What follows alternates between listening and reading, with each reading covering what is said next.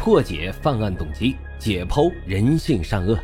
大家好，欢迎收听老白茶馆，我是主播莫不白。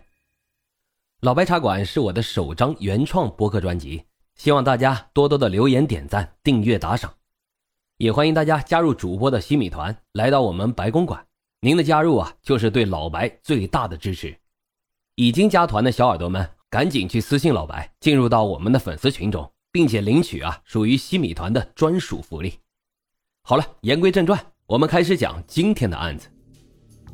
今天啊，咱们来聊一聊，在上个世纪末、本世纪初，辽宁锦州王夫人特大系列持枪抢劫杀人案。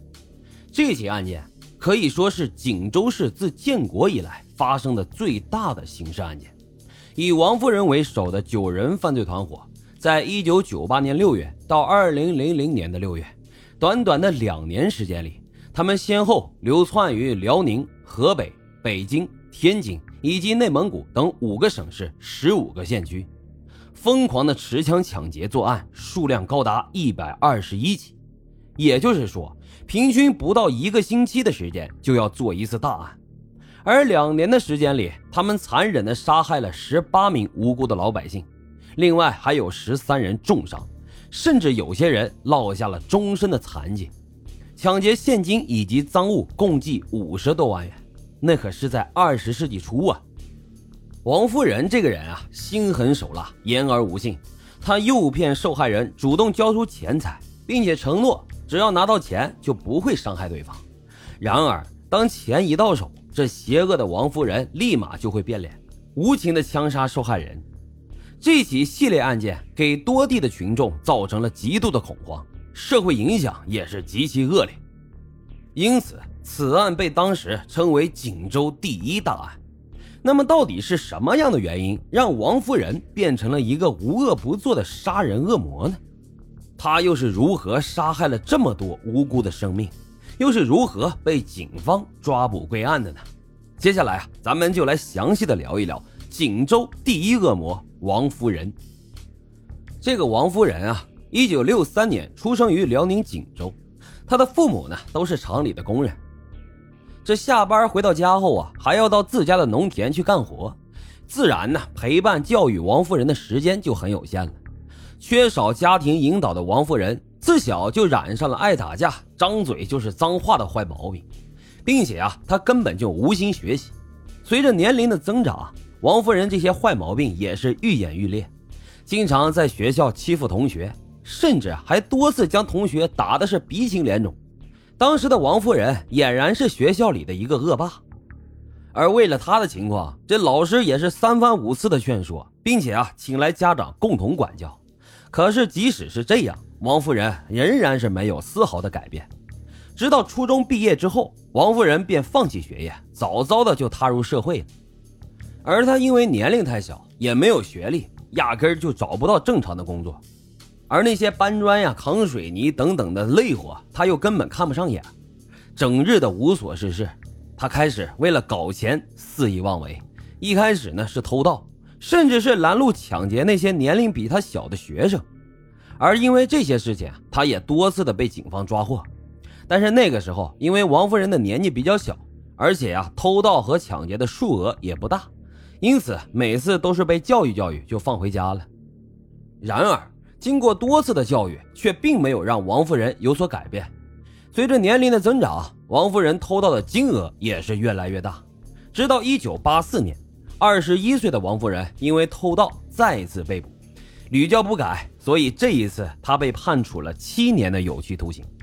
不过，幸运的是，这王夫人在狱中改造的非常良好，充分认识到了自身的错误。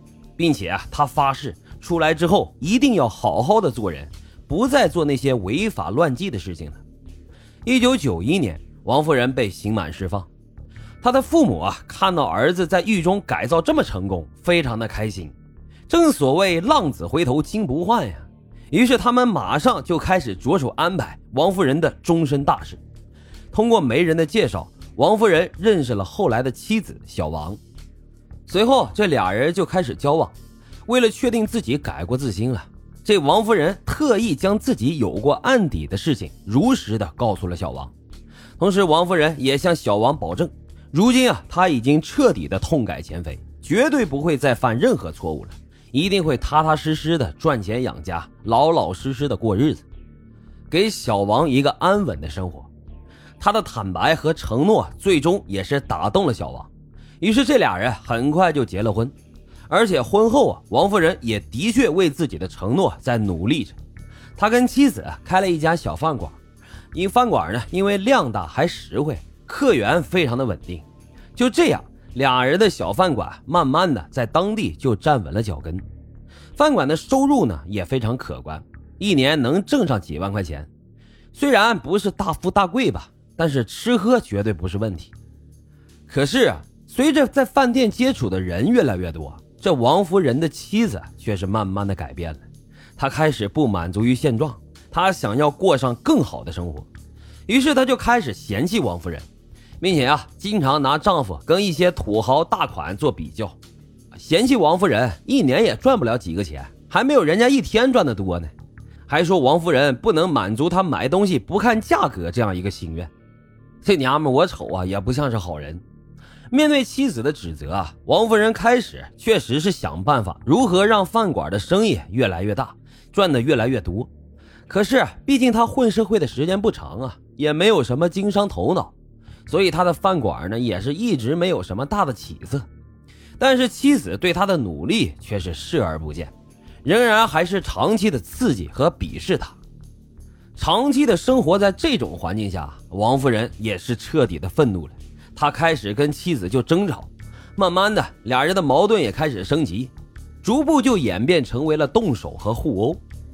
经过了这么多的争吵之后，王夫人也是破罐子破摔，开始整夜的不归家，长期的跟人打麻将、打扑克、耍钱，因为她觉得家里面已经没有任何的温暖了，还不如在外面过得开心。